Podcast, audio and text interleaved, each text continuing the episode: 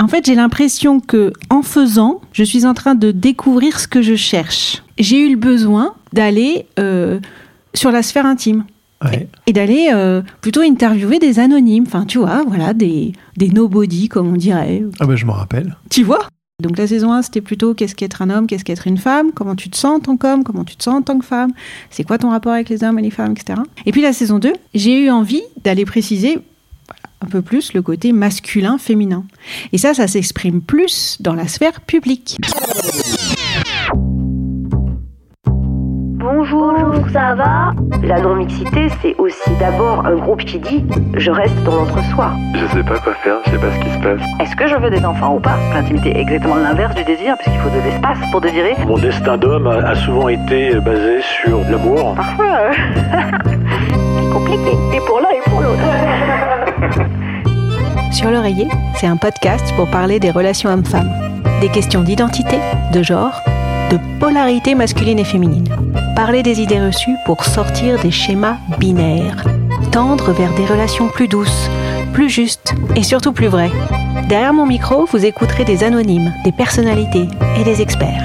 Nous allons démêler toutes les pelotes de laine du féminin masculin. Je suis Caroline Loisel. Soyez les bienvenus sur mon podcast, sur l'oreiller. C'est ce que je fais qui m'apprend ce que je cherche. Pierre Soulage. Elle me parle bien cette phrase. Elle résonne, elle me fait vibrer. Je crois que c'est exactement ce que je fais en faisant ce podcast sur l'oreiller. C'est en le faisant que je commence à préciser ce que finalement je suis venue chercher, ce que je voulais explorer. Il y a encore euh, un an, en mai, on m'aurait posé la question mais qu'est-ce que tu cherches à travers ce podcast? J'aurais simplement répondu à mieux comprendre les relations hommes-femmes. C'était vrai. Mais à le faire, à interviewer autant de personnes venues d'horizons différents, avec des visions complémentaires, parfois opposées, mais avec toujours une dimension privée, une dimension publique, une dimension d'expertise ou une dimension d'un vécu singulier, je réalise que je suis venue chercher bien autre chose que juste mieux comprendre. Et c'est ce que j'ai voulu partager avec ce hors-série. Je me suis fait interviewer comme le premier hors-série par Ruben Grave. Je vous souhaite une bonne écoute. Bonsoir Caroline, Bonsoir Ruben. bienvenue chez toi. Oui, c'est vrai. On est à la maison. enfin, dans ma maison. Merci pour cette euh, deuxième invitation à, à t'interviewer. Ouais. C'est un, honneur que j'apprécie. Alors j'avais envie de commencer par une petite question, toute simple, puisque c'est un hors-série qui, euh, qui s'annonce et qui commence. Euh, et c'est toujours euh, un plaisir de, de regarder euh, un petit peu dans le rétroviseur. Alors j'avais une question, c'est sur ce podcast, sur l'oreiller, qu'est-ce que tu, qu'est-ce que tu vas chercher? C'est ça. Je suis un peu dans une exploration. Des fois, j'en suis limite à me dire c'est une autothérapie. Je vais chercher. En fait, j'ai l'impression que en faisant, Mhm. je suis en train de découvrir ce que je cherche. Et donc, ça, ça a l'air de se préciser, en tous les cas, de se formuler de façon plus, je trouve, détaillée. Et alors là, présentement,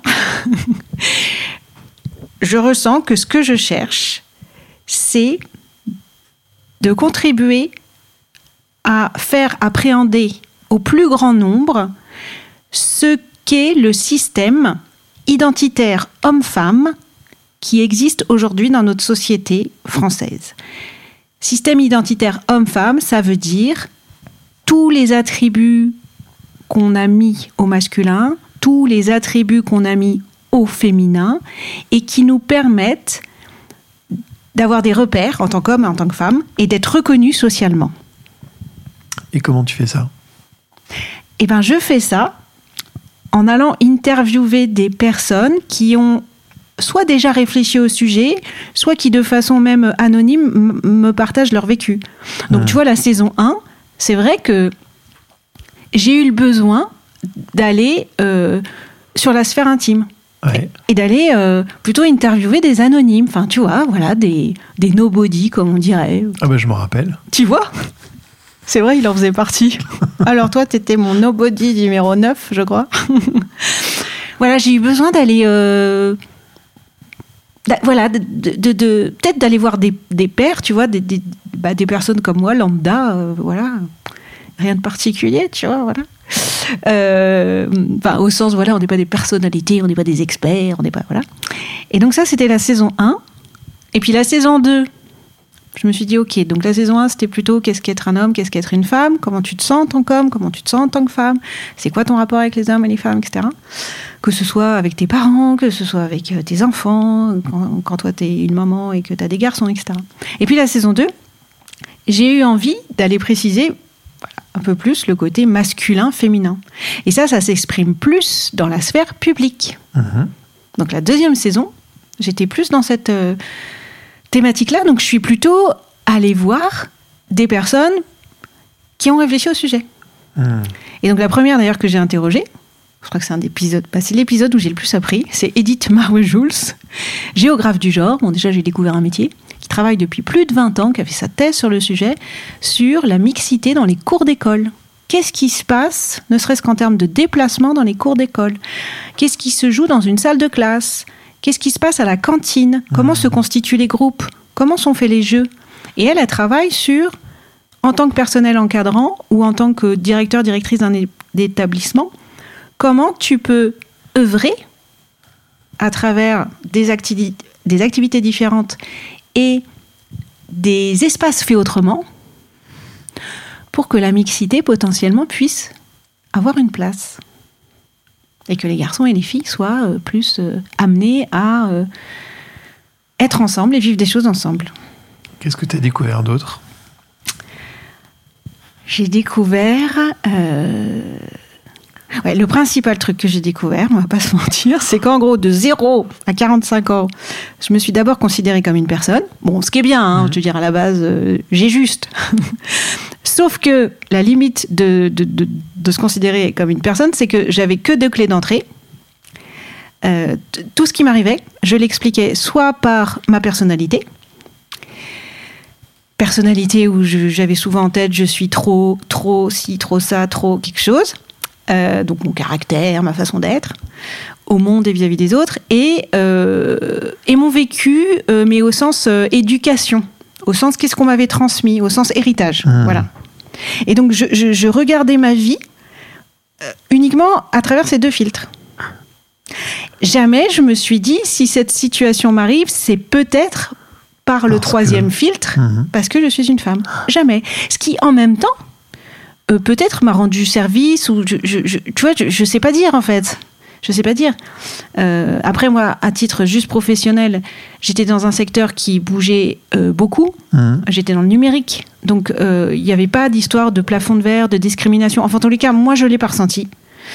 Euh, je, j'ai voilà, j'ai- pu changer de- d'entreprise assez facilement. Je, voilà, je, enfin, en tous les cas, j'avais mes techniques pour pas euh, sortir le plafond de verre. Parce que oh, c'est vrai, en même temps, récemment, j'ai appris qu'une des techniques justement pour pas sortir le, le plafond de verre, C'est de l'éviter. c'est de l'éviter. Ah et qu'en fait, du coup, bah, dès que tu sentais que de toute façon, ça allait encore mettre trois plombs pour que tu montes d'un écran, d'un écran, d'une échelle, d'un cran, d'un cran, d'un cran. Pas mal celle-là. Bon, on n'aurait pas dû boire du vin avant Ruben, c'était ça le problème. Euh, voilà, et donc ça, je l'ai appris euh, dans un atelier, euh, que ça, ça a été étudié, Mhm. que c'était effectivement du- du coup des carrières où tu changeais d'entreprise assez souvent, ce qui m'est arrivé. En 15 ans, j'ai fait cette entreprise. Donc voilà, et donc en fait, j'ai découvert il y a...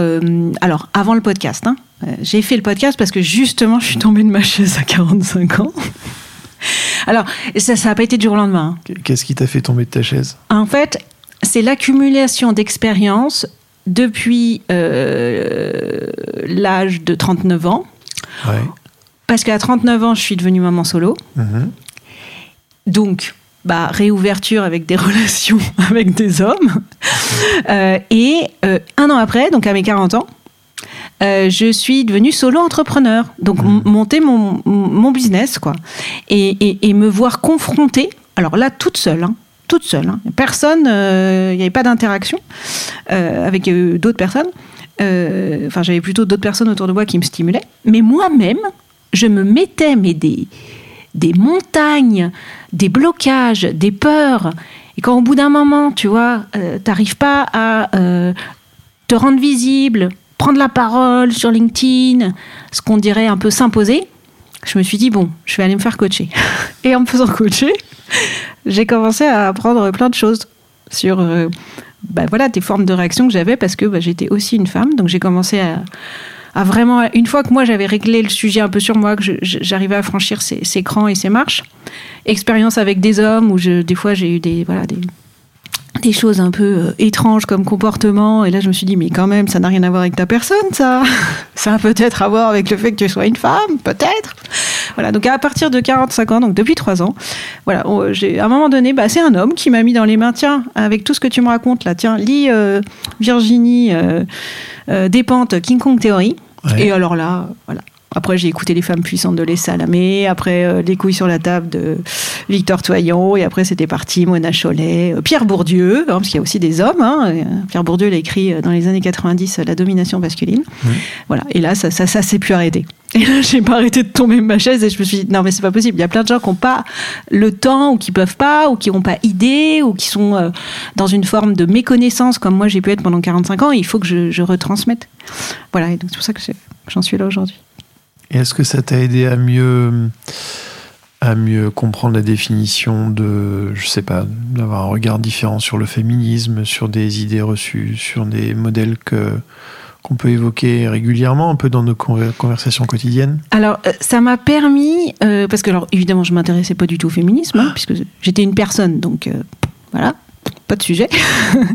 donc, forcément, j'étais beaucoup sur Instagram, hein, où, où tu- où les, les comptes féministes euh, peuvent s'exprimer. Ouais. Euh, et là, je me suis rendu compte qu'il y avait des féminismes. Oui. Donc, euh, à un moment donné, j'ai essayé, là, si je te synthétisais aujourd'hui, les deux choses très extrêmes, c'est des courants euh, très inclusifs, comme on dit, j'aime pas ce mot, mais en gros, qui intègrent les hommes, Mhm. euh, qui sont donc, on pourrait dire, des courants euh, euh, dans l'harmonie, et, et- et plutôt, bah, j'ai envie de dire, modérés. Ouais. Et puis, des courants extrémistes. Entre, enfin, alors on dit radicaux aujourd'hui, pardon, des courants radicaux euh, qui euh, euh, veulent, veulent exercer le féminisme en se passant des hommes. Mhm. Euh, je caricature pas, hein. il y a, il y a Ouais. vraiment des courants qui affichent ces, ces- ces postures. Euh, moi, mon propos, euh, c'est de dire, le sujet, il est tellement complexe que merci à toutes ces personnes euh, d'être euh, activistes à leur façon, avec leurs convictions.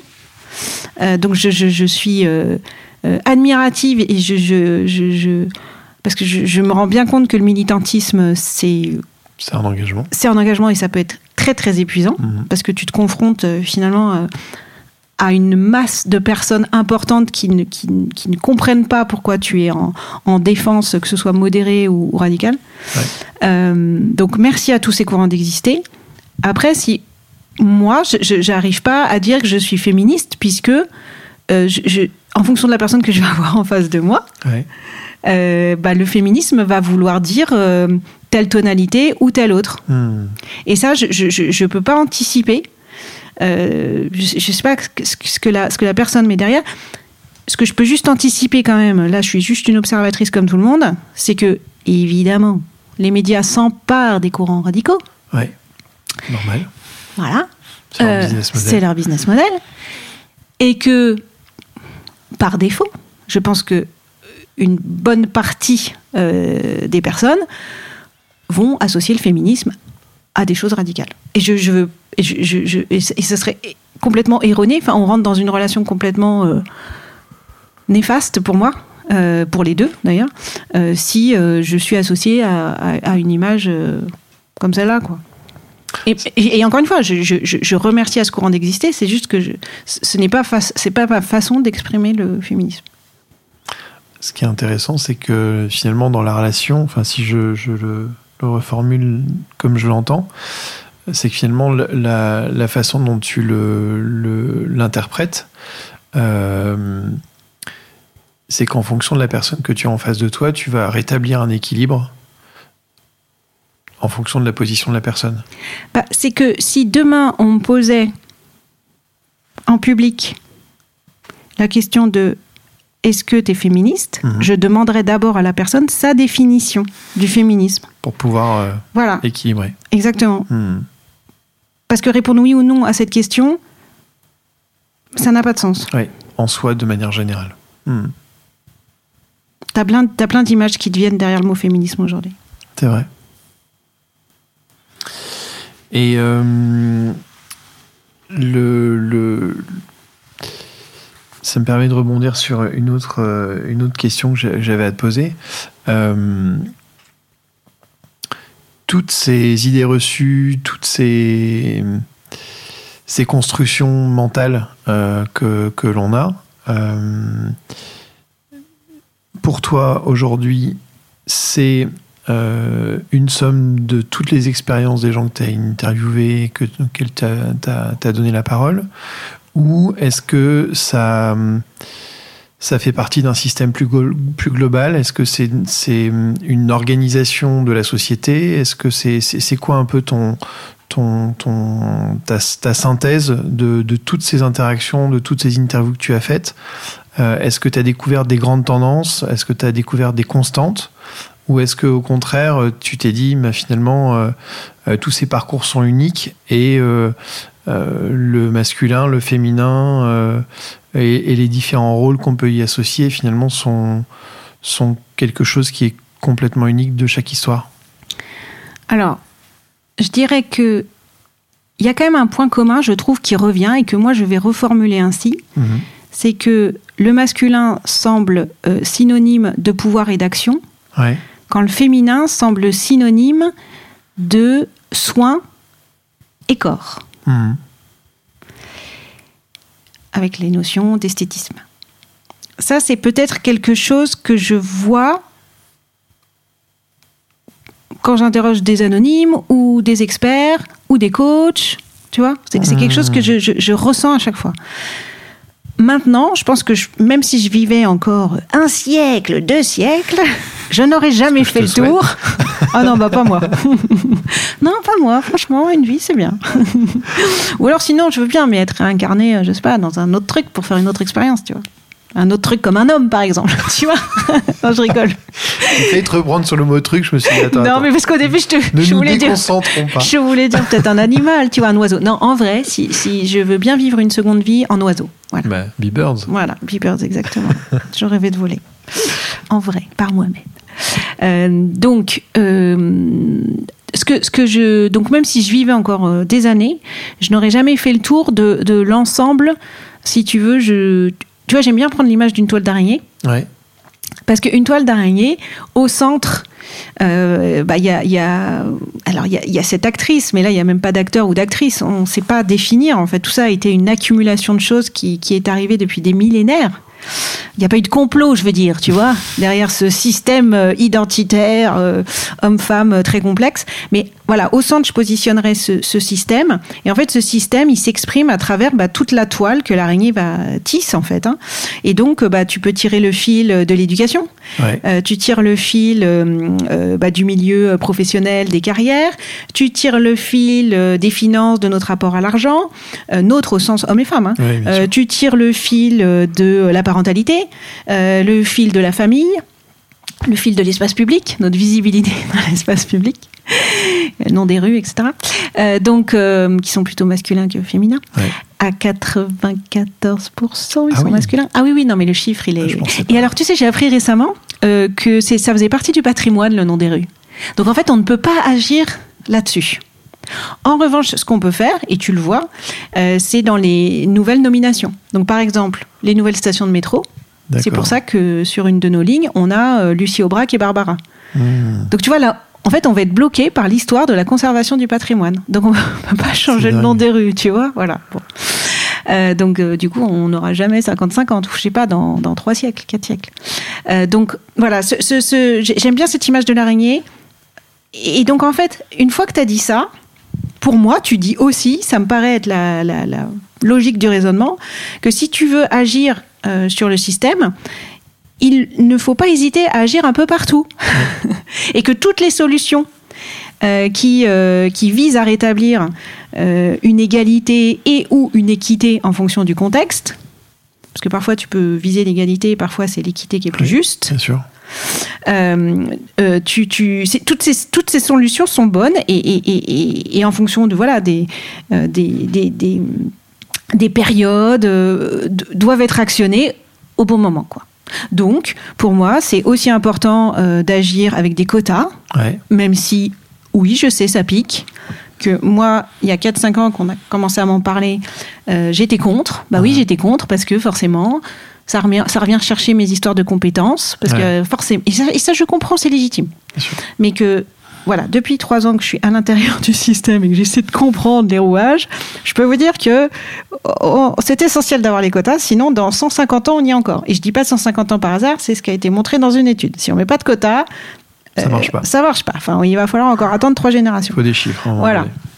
Euh, donc, euh, il faut agir partout. Donc, que ce soit les quotas ou euh, qu'est-ce que je fais? Je prends deux grands extrêmes. hein. La sphère euh, euh, macro, euh, euh, publique, institution publique, etc. Et de l'autre côté, la sphère privée. Ouais. Ou en tant qu'homme ou femme, comment tu agis dans ton couple Comment tu tu t'ouvres à ce sujet pour qu'il puisse euh, prendre une place et qu'au moins ça soit un sujet de dialogue? C'est marrant parce que toutes les démarches euh, aujourd'hui, que ce soit pour le climat, l'économie, les rapports humains en général, tous les grands sujets de société, on se rend compte que les solutions, elles sont multifactorielles. Et c'est drôle parce qu'on est dans cette, euh, ce, on va dire cet aller-retour de, on a été dans une démarche de société qui est très verticale. Mm. Là, on, on va vers quelque chose de beaucoup plus horizontal. Et on se rend compte que bah, les, les problématiques qu'on rencontre, euh, les solutions, elles peuvent pas venir que d'un angle. Elles sont holistiques. Exactement.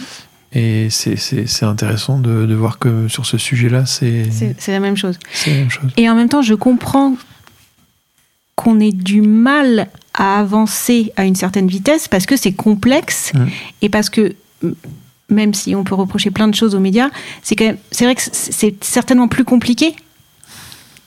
Je, peux leur accorder ça. Euh, surtout sur des formats courts. Oui. En même temps, vous avez des formats longs, les médias, mais je sais que sur les podcasts, tout ça, on fait plein de choses vachement bien. Euh, mais si, voilà, sur les formats courts euh, d'un d'un journal de télé, c'est sûr que, bon, expliquer. Bon, en même temps, je suis sûre que ça, ça doit pouvoir être possible. Les, les infographies font des miracles aujourd'hui pour montrer euh, des choses. Donc, je pense qu'on, quand même, il y a encore des efforts à faire pour montrer ça. Et tu as quelque chose à nous dire sur l'infographie? Alors, sur l'infographie, euh, est-ce que j'ai quelque chose à dire? Euh, Ah bon, je sais plus. Les dessins, les fresques. Ah euh, voilà, alors voilà, oui, dans ce style-là, oui, je pensais que c'était ça, mais j'étais pas sûre. Donc effectivement, parce que euh, il y a quand même un. Moi, voilà, j'ai choisi le format podcast parce que justement, c'est un format euh, suffisamment euh, long pour pouvoir s'exprimer et exprimer la, la complexité en essayant d'être accessible au plus grand nombre Et puis euh, toucher l'émotion. et toucher l'émotion. Exactement.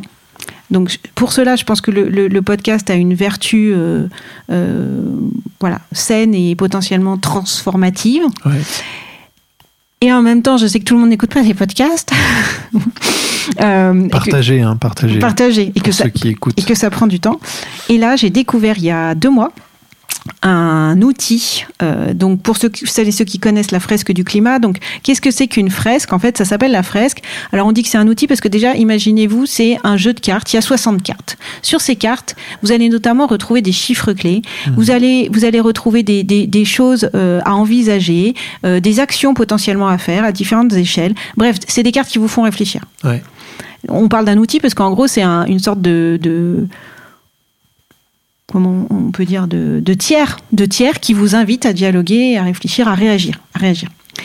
Et donc j'ai découvert la fresque de l'équité homme-femme qui a été créée par l'association The Wonders, Mhm. elle-même fondée par Fatou Ndiaye. Ouais. Et donc, euh, je suis en train de me former. Là, j'ai bientôt fini ma formation.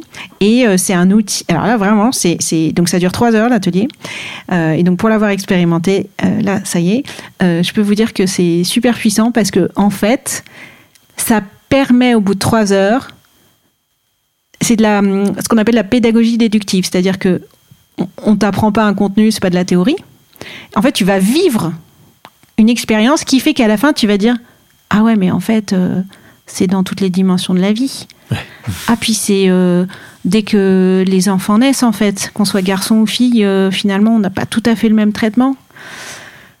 Voilà, et donc tu. Voilà, c'est. Et puis, alors évidemment, alors c'est c'est empli d'émotions, hein, parce que forcément, ça vient chercher Et c'est un jeu en plus. ça, ça- ça fait comme un, ouais, une sorte d'activité un peu. euh, alors, je sais pas si on peut dire que c'est ludique parce que parfois ça peut aussi soulever. On, on parle de tout. Hein, on parle aussi quand même des violences euh, euh, sexuelles. On parle du du, du, du, du harcèlement. Donc, en fonction de ton parcours de vie, parfois ça peut être. c'est là où d'ailleurs c'est assez délicat de faciliter. Il faut faire très attention. Et d'ailleurs, tu donnes toujours la liberté aux personnes. Tu leur dis dès le début, c'est une, une, une invitation à si à un moment donné vous avez Mhm. besoin euh, de vous extraire euh, de l'atelier, vous le faites. Bien sûr. Et vous revenez ou pas, euh, c'est comme vous le souhaitez. Donc euh, après, on va aussi sur des sujets euh, moins intimes euh, et moins violents. Euh, qui sont euh, euh, bah, sur le fait que certains, bah, on, a, on a beaucoup de mal à recruter des femmes dans la tech ou dans le BTP d'ailleurs, et, on- et on essaye d'aller expliquer pourquoi. Bah, ça vient de l'éducation, ça vient de, de repères qu'on a en tant que fille ou en tant que garçon. voilà. Donc c'est efficace. Et effectivement, il y a un aspect ludique parce que alors pourquoi ça s'appelle la fresque? En fait, quand tu retournes toutes les cartes, donc à un moment donné, tu dois ranger toutes les cartes. Ouais. Euh, un peu, en fait, le, tu, tu découvres assez vite. euh, je, et je vais faire un gros spoil euh, que en fait, le, tu ranges les cartes par euh, le parcours de vie d'une femme chronologique.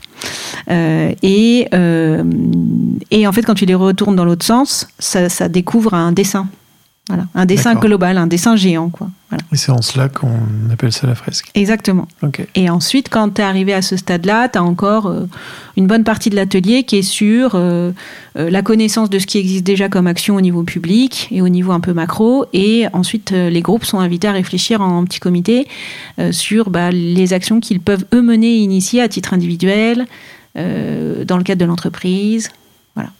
Donc si on a envie de d'animer un, un atelier comme ça dans son entreprise ou dans son organisation, quelle qu'elle soit, on peut aujourd'hui te, te demander. Exactement. Et je serais ravie de le faire. C'est voilà. Et c'est pour moi, c'est en fait une bonne porte d'entrée quand on ne sait pas par où prendre le sujet. Ouais. Parce qu'en entreprise, pareil, tu as des sujets, donc ça va du. euh, maintenant, voilà, c'est c'est à la une du Parisien, hein, Carrefour, euh, Mmh. le congé menstruel, euh, voilà. Donc ça va de ce sûr. genre de sujet à, euh, à un sujet comme l'égalité salariale. Alors, euh, Ça permet de libérer la parole avec un, un tiers qui est la carte et le Exactement. et l'atelier quoi. Exactement. Et après, euh, libre à chacun, tout le monde n'est pas du tout obligé de s'exprimer. Les cartes Mmh. sont distribuées, chacun a une carte à lire. Ouais. Si tu souhaites pas lire euh, et si tu souhaites pas euh, réagir, tu réagis pas. Mmh. Ok. Donc ouais, je suis hyper contente. Pour moi, c'est l'outil magique que j'attendais. je sais pas si. En plus, c'est drôle parce qu'il y a quand même un mois ou deux mois, je me suis dit oh quand même là, du coup, il faudrait une fresque. Ça a l'air d'être un super outil la fresque du climat. Je le connaissais pas, mais je comprenais que c'était une bonne porte d'entrée.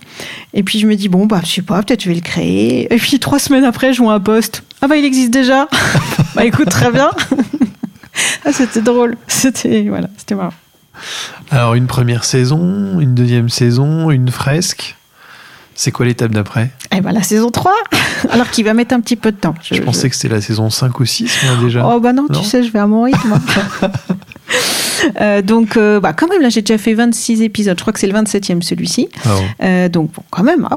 Et euh, donc, la saison 3, euh, bah, ça sera après avoir fait la sphère intime, la sphère publique. Ouais. je vais sur la sphère professionnelle. Je pense que je ne pouvais pas aller sur la sphère professionnelle si je n'avais pas l'ensemble de l'image avant. Voilà. Tu, tu peux pas rentrer. Enfin, moi, je peux pas rentrer dans l'entreprise si j'ai pas compris ce qui se joue ailleurs, en fait. hein, parce que l'entreprise n'est qu'une n'est qu'un lieu. Euh, mais aujourd'hui, d'ailleurs, c'est même plus un lieu, hein, parce que Ouais. tu peux travailler chez toi euh, aussi. Enfin, pour certains, pas, pour tous les métiers, mais pour certains. Euh, donc, mais voilà, c'est un lieu d'expression, mais c'est pas parce que tu es dans ce lieu-là que tout ce qui se joue a un rapport avec l'entreprise. Bien au contraire. Donc voilà, moi j'avais envie de comprendre vraiment tout ce qui se passait. Euh, donc voilà, donc euh, troisième saison sur la sphère professionnelle, à travers des interviews de couples d'entrepreneurs hommes-femmes, Ouais, pour voir si, euh, bah, comment ils fonctionnent entre les deux, puis surtout comment ils sont perçus à l'extérieur. bien sûr. Est-ce qu'on pose les mêmes questions aux hommes ou aux femmes Mm. Voilà. Euh, je vais interviewer des, des personnes des ressources humaines pour voir Mhm. comment elles abordent le sujet concrètement. Ça peut être aussi des chefs d'équipe. Et puis, je vais interviewer des gens en début de carrière, en fin de carrière. Et mes questions, elles tourneront autour de quatre thèmes. En tous les cas, je suis sûre que ces quatre seront traités. Après, il y en aura peut-être six, mais pour l'instant, il y en a quatre. Donc, c'est son rapport à la réussite, Ouais. son rapport à l'argent, Mhm.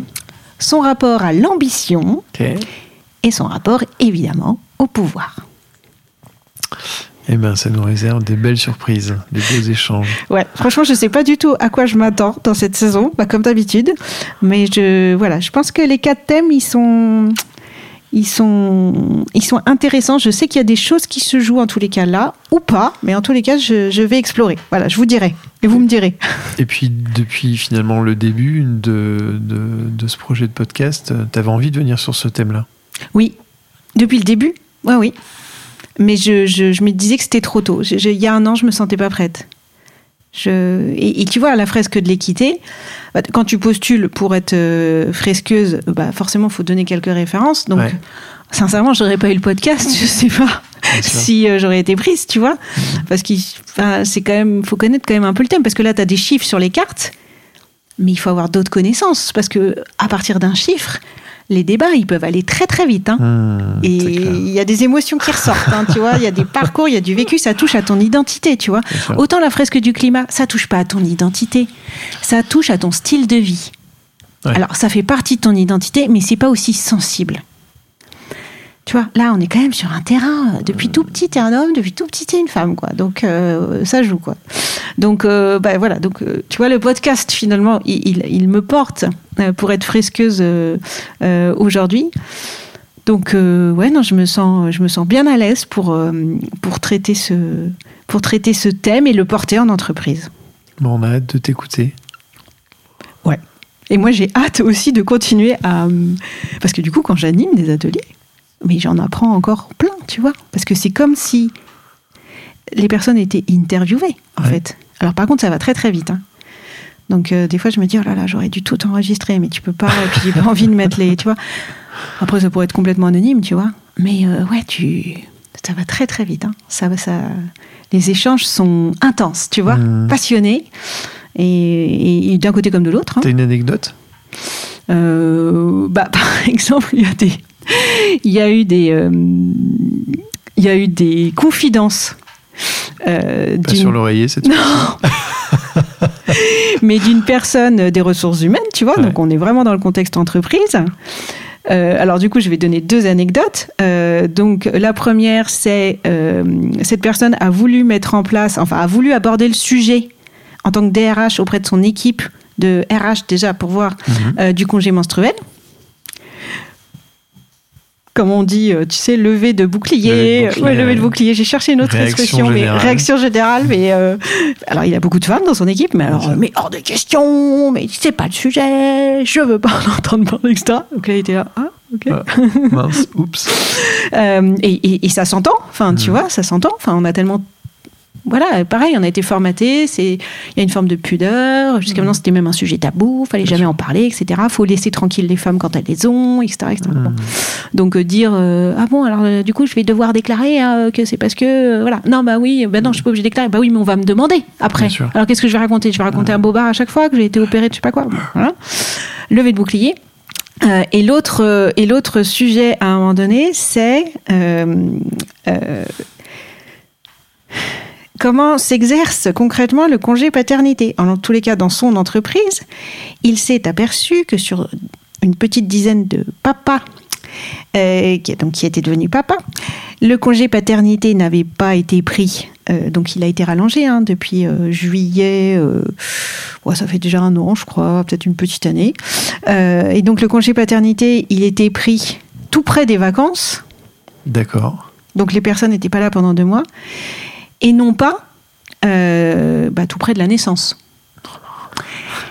Et donc, si tu veux... euh, Ça rime, mais c'est bizarre. en fait, c'est. Alors, et, et- et là, du coup, la personne a été très claire. hein, il- elle, elle est DRH, cette personne a dit mais en même temps, la loi euh, laisse une période relativement longue pour prendre ce congé. Ouais. Donc, euh, t'es pas obligé de les prendre dans les trois premiers mois ou, allez, ils auraient pu dire euh, dans les six premiers mois. Or, on sait que s'il y a bien un moment où il est important que les parents soient là avec l'enfant, c'est bien au moment de la naissance. Parce Bien que c'est là où tout va commencer à se jouer, puisqu'on rentre dans un nouveau système, Ouais. avec une personne tierce dont on doit s'occuper, qui génère beaucoup de tâches et de charges mentales en plus, Ouais. et que c'est bien à ce moment-là que si c'est pas ancré dans les trois premiers mois, ça ne sera pas mieux, euh, enfin ça ne sera surtout pas six mois après, puisque euh, bah, la maman, en l'occurrence, en général, aura déjà pris toutes ses dispositions et se sera organisée pour réussir à tout bien gérer. Et que, en même temps, même si l'homme es- essaye de faire euh, euh, des choses, euh, bah, il se rendra. Enfin, ça, je- je- je- je- j'en veux pas aux hommes, hein, de dire mais j'ai essayé de le calmer, j'ai pas réussi. Bah oui, parce qu'en même temps, t'as as eu moins de temps pour essayer de trouver toi, avec ta personnalité, comment tu peux gérer un enfant.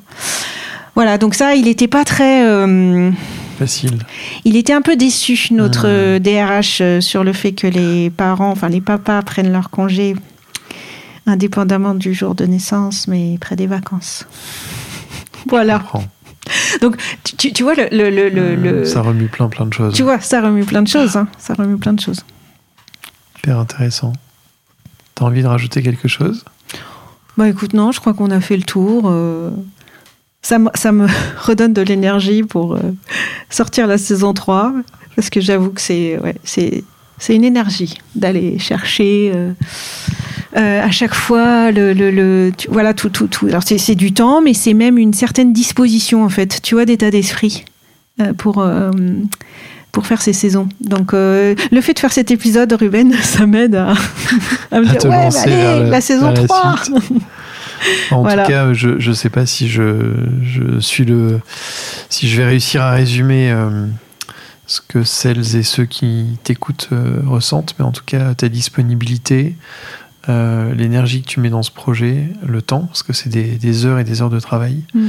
le chemin que tu défriches et que tu nous fais partager. On te remercie beaucoup pour ça.